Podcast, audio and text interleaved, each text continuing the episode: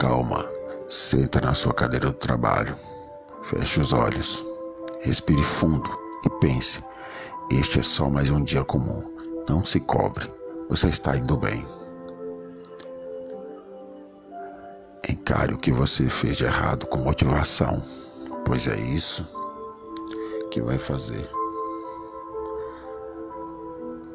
você dar certo da próxima vez. Dificuldades preparam pessoas comuns para destinos extraordinários. Seja você quem for, seja qual for a posição social que você tenha na vida, a mais alta ou a mais baixa, tenha sempre como meta muita força, muita determinação e sempre faça tudo com muito amor e com muita fé em Deus. Que um dia você chegar lá, de alguma maneira você chega lá.